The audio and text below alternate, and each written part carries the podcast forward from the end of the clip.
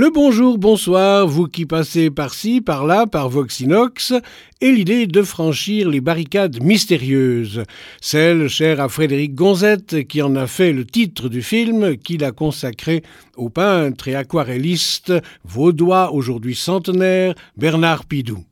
Les paysages de l'arc lémanique n'ont pas perdu tout leur charme depuis Corot, dixit Frédéric Gonzette, pour qui fut son maître de dessin au collège, c'est le pain quotidien, dont il se nourrit jour après jour, béret vissé sur la tête, chevalet et pinceau sous le bras, en toute saison.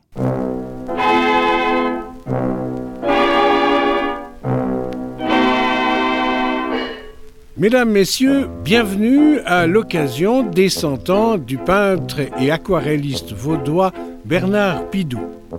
Son fils aîné, écrivain, metteur en scène et comédien Gilles Pidou lui offre en 3D Lettre à mon père.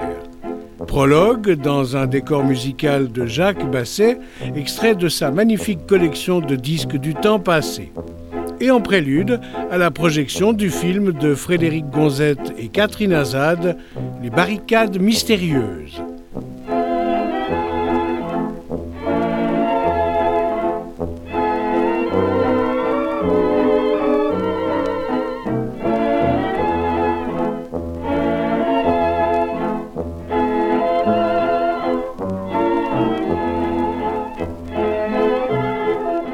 Bien cher papa, Étrange situation à mon âge que celle de s'adresser à un père devenu il y a peu centenaire et de plus à l'artiste que tu demeures quotidiennement. Car davantage qu'au père, c'est au créateur multiple, à l'honnête et patient artisan que je voudrais m'adresser. Ton vieux fils aîné a-t-il un droit particulier à livrer en public ce qui, depuis longtemps, le surprend, le subjugue et, comme on dit aujourd'hui, l'interroge. Non, sans doute. D'ailleurs, s'agit-il ici de droit, de devoir? N'est-il pas plutôt question de nécessité? Autant face à l'artiste qu'au père tu vois que malgré que je n'aime guère la facilité du mot, je m'interroge.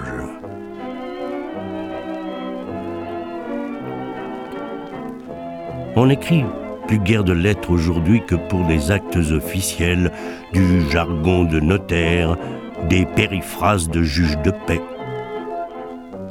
Écrit-on encore des lettres d'amour? Je le souhaite. Aujourd'hui, on communique, on essaie-mise, on tamise les pépites du langage pour ne garder que le sable du courant. Il faut aller au plus rapide, il faut aller au plus payant. Ça n'a jamais été ton cas, ni le mien d'ailleurs. Que peuvent coûter un trait de crayon, une touche de couleur, l'ébauche d'un poème. On fait ça à l'œil, dans tous les sens du mot. On fait ça, tu as toujours fait ça, avec toute la respiration de la pensée, avec l'acuité du désir en alerte, la lente, profonde passion qui tient au corps autant que les nécessaires bien que frugaux aliments. J'ai parlé de désir. C'est le ferment premier. Et le désir aimante la curiosité. Ah, la curiosité, parlons-en. C'est un piment, c'est une épice primordiale.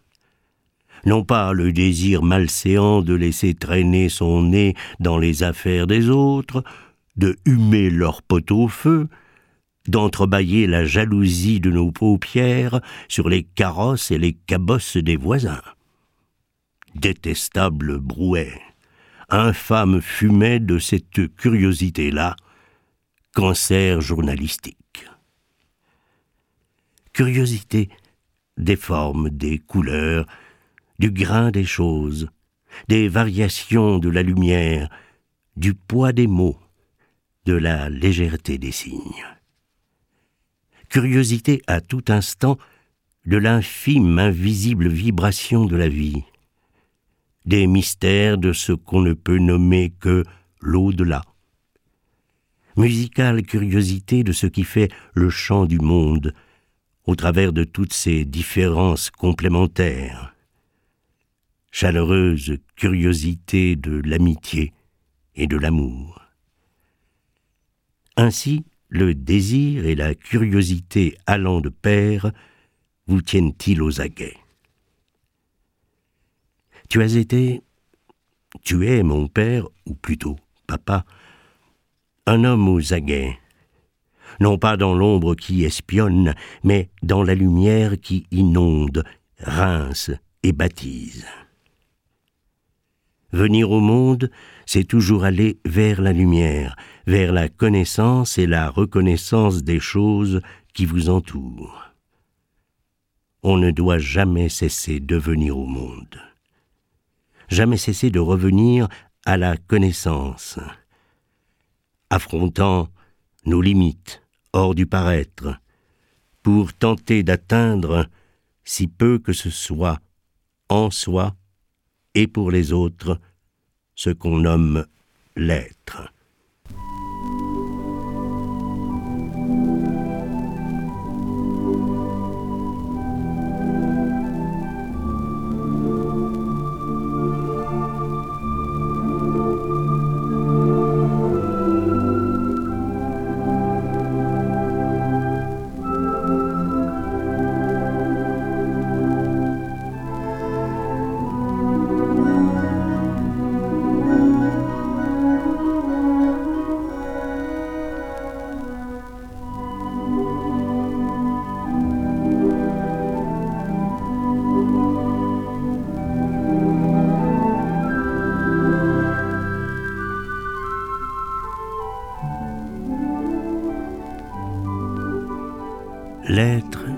Pareil à la musique.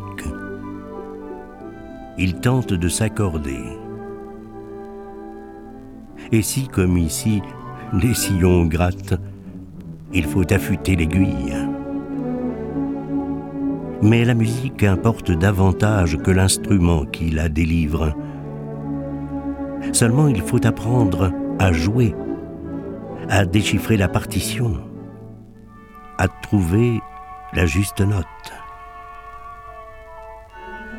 C'est pareil pour la peinture, pour l'écriture, pour la vie, quoi.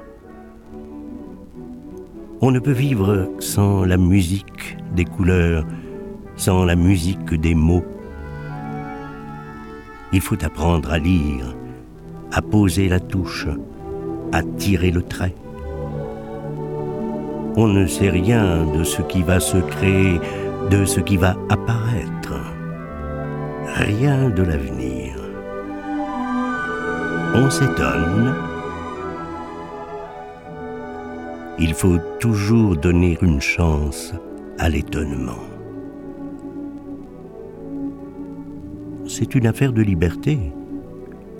Et la liberté se prend, et la liberté s'apprend.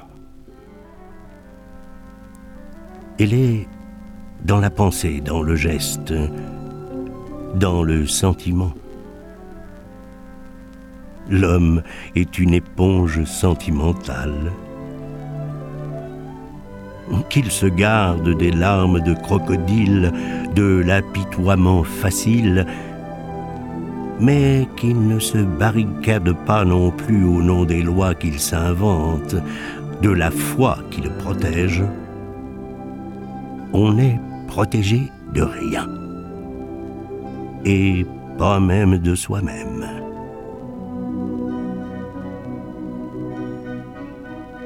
C'est ce que ta présence, pour ne pas dire ton exemple, m'a appris. Et tout autant que le mot désir, le mot présence m'apparaît lui aussi primordial. Être présent à la vie, à l'instant, aux autres. Non pas recroquevillé, morose, faussement détaché, présent à ce qu'on cherche, à ce qu'on tente de créer, imbibé de vie, participant réellement à l'incessant voyage de notre sang, au miracle du souffle, au pépillement de la pensée, musicalement Comme est présent l'arbre, notre frère végétal, notre signe de résonance. L'arbre têtu, patient, dont la jeunesse émerveille, dont la vieillesse émeut. Ce n'est pas rien qu'à chaque libération, qu'à chaque révolution, on plante un arbre de la liberté, qu'on la rende ainsi visible, qu'on affirme sa présence, hors des bavardages et des traités. Parce que la présence même silencieuse demeure en ce siècle de patati patata patatouille, en ce siècle d'embrouille, vidangeur de gargouilles sonores, barbarisant, vociférant, accumulant et détruisant, fouinant, râlant, cacophonisant, en ce siècle créatif, jouissif, étouffant. Le silence n'étouffe pas. Il crée la musique, le mot, la peinture. Il danse lentement hors les murs. Il crée l'espace. Il donne à voir et à entendre. Il éveille. Il révèle l'humble puissance de la présence. Tu es un homme éveillé, un homme aux aguets dans l'émerveillement, un franchisseur de barricades, même mystérieuses, un défricheur du regard. Tu es centenaire. Tu l'es devenu comme une chose ordinaire, avec juste cette canne en plus dont tu fais le sceptre de tes déplacements. Pas quitter en tout cas ce béret fossilisé qu'on te connaît depuis toujours, ce béret basque qui est le plus vaudois des bérets qu'un basque ait inventé un beignet, ce béret. Arrosé du cognac de toutes les intempéries, mariné par les pluies, flambé par le soleil.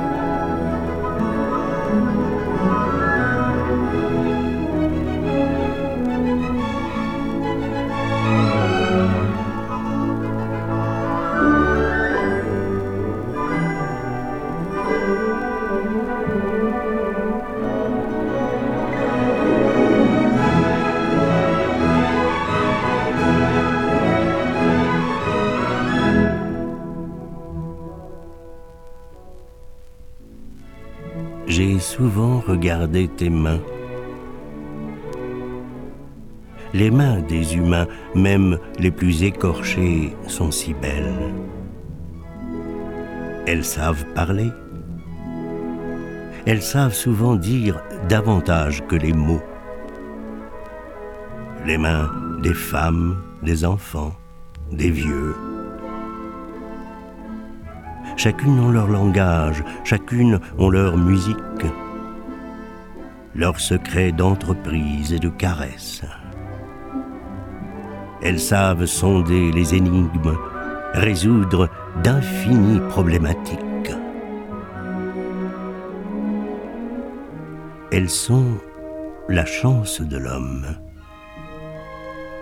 Quand l'homme ne les met pas au service du meurtre, au service du viol, n'en fais pas le socle du poignard de la mort, ne ferme pas le poing, n'étrangle pas la vie.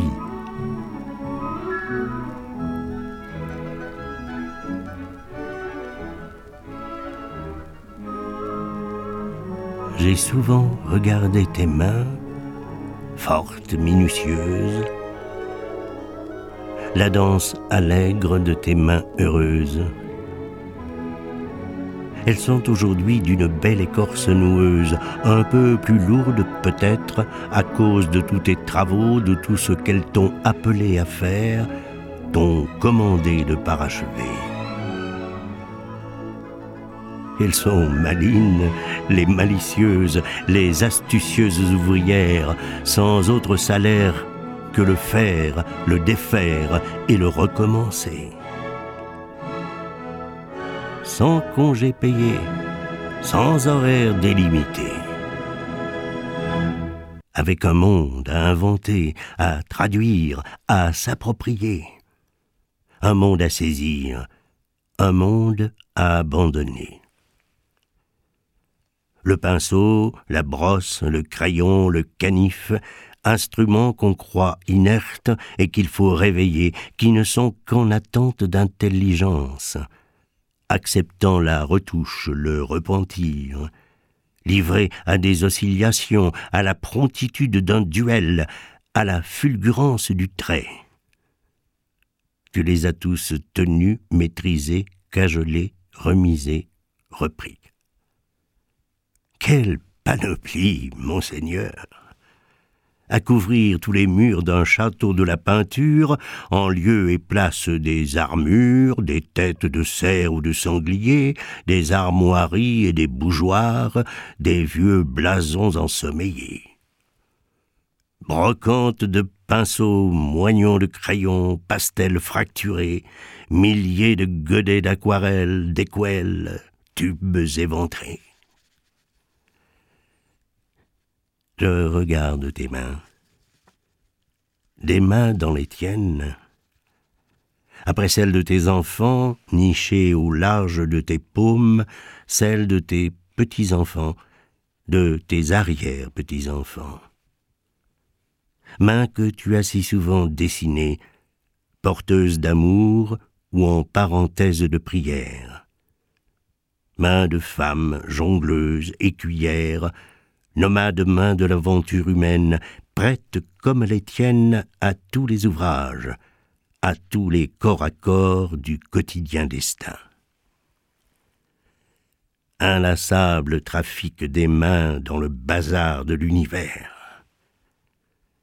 On n'en finirait pas de nommer les verbes de leurs travaux, les déclinaisons de leurs ouvrages.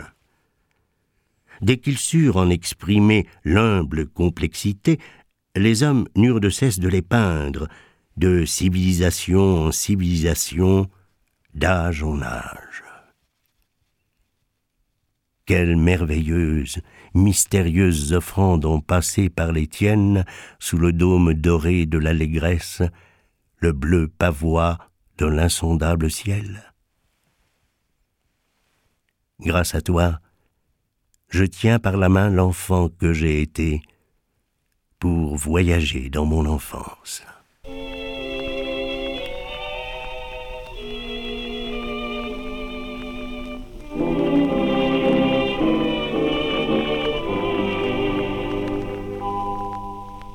Je t'écris cette lettre pour le passé commun de notre vie, pour le présent de ta présence, pour l'avenir de ton œuvre forte et belle, pour que se révèle la route parcourue, la voie que tu as choisie, hors des maquignonnages du marché de l'art, hors des vérités sentencieuses des critiques agréées.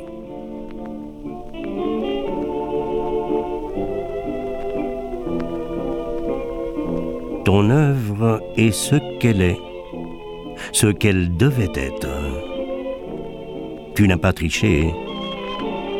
Tu n'as pas cherché à flatter la compagnie, à époustoufler le badaud, à planter tes ergots dans le fumier des compromissions. Tu as su mettre sur leur chemin des milliers d'élèves. J'en ai vu te remercier, t'admirer, te faire des confidences. Ils ne sont pas nombreux, sans doute, à t'avoir imité, à planter leur chevalet à tous les vents. Qu'importe. Ils te sont reconnaissants de la liberté que tu leur as donnée.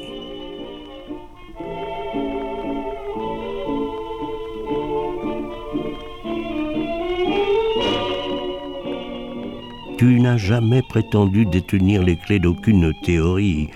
Pourtant, tu connais tous les mouvements qui font de ton art une volière dont chacun s'efforce d'effacer les barreaux.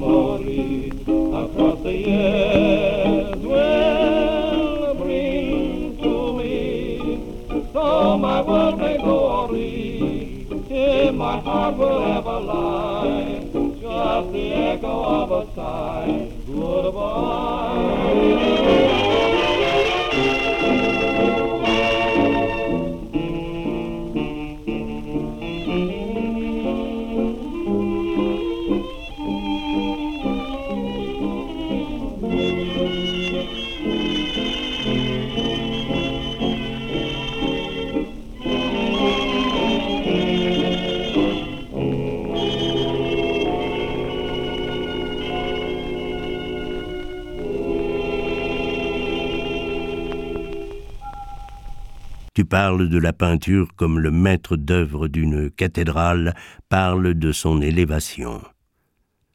C'est l'élévation qui importe, pas la théorie. Quant à la matière, elle fait partie du jeu, elle permet de jouer, de varier les registres, d'approcher au plus près du résultat désirable.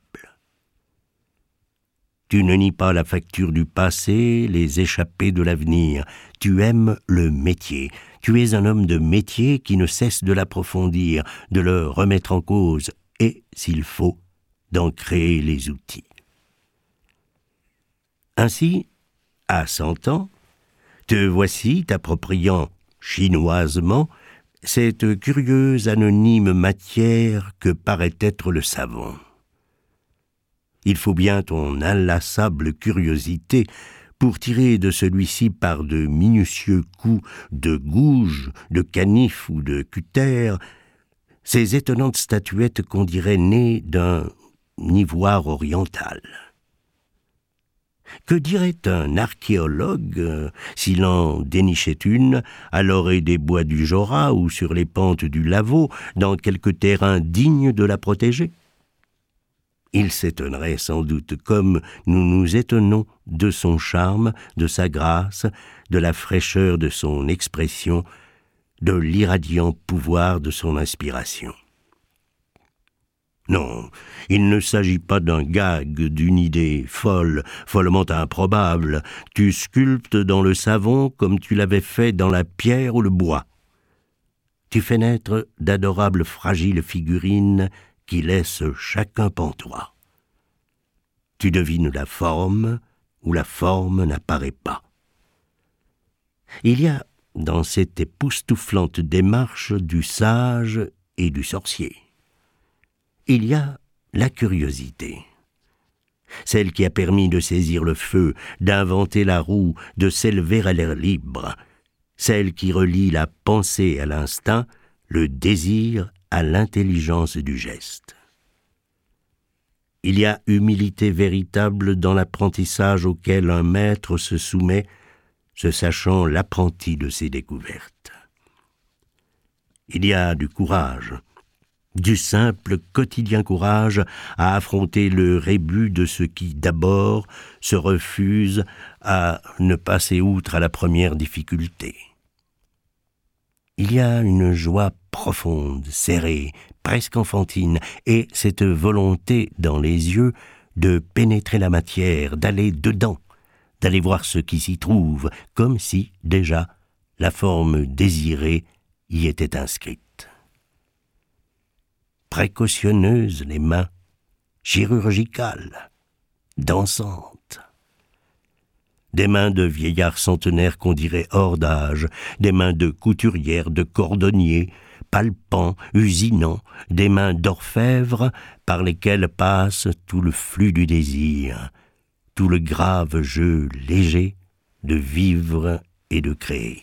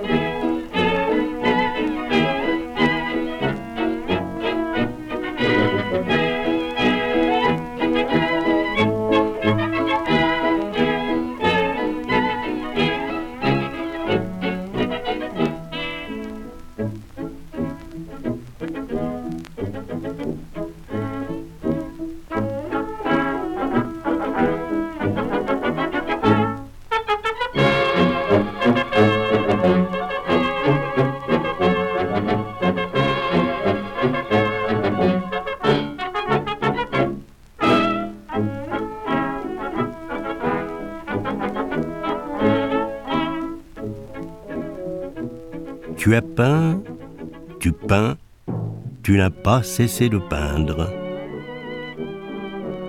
Tu n'as pas cessé de dessiner, des centaines de cahiers en témoignent. De saisir la matière, la pierre, la cire, le bois. Tant de tes magnifiques crucifix ont disparu dans l'incendie de ton atelier. Tu n'as pas bronché Je te revois encore devant les fumantes ruines du désastre, pâle, bien sûr, choqué, bien sûr, mais déterminé. Les mains ouvertes, ton éternel béret plaqué au sommet de ce visage qu'on dirait peint par le gréco, tu m'as dit, d'une voix blanche, je n'ai plus qu'à recommencer. Tu l'as fait. Tu ne t'es pas révolté.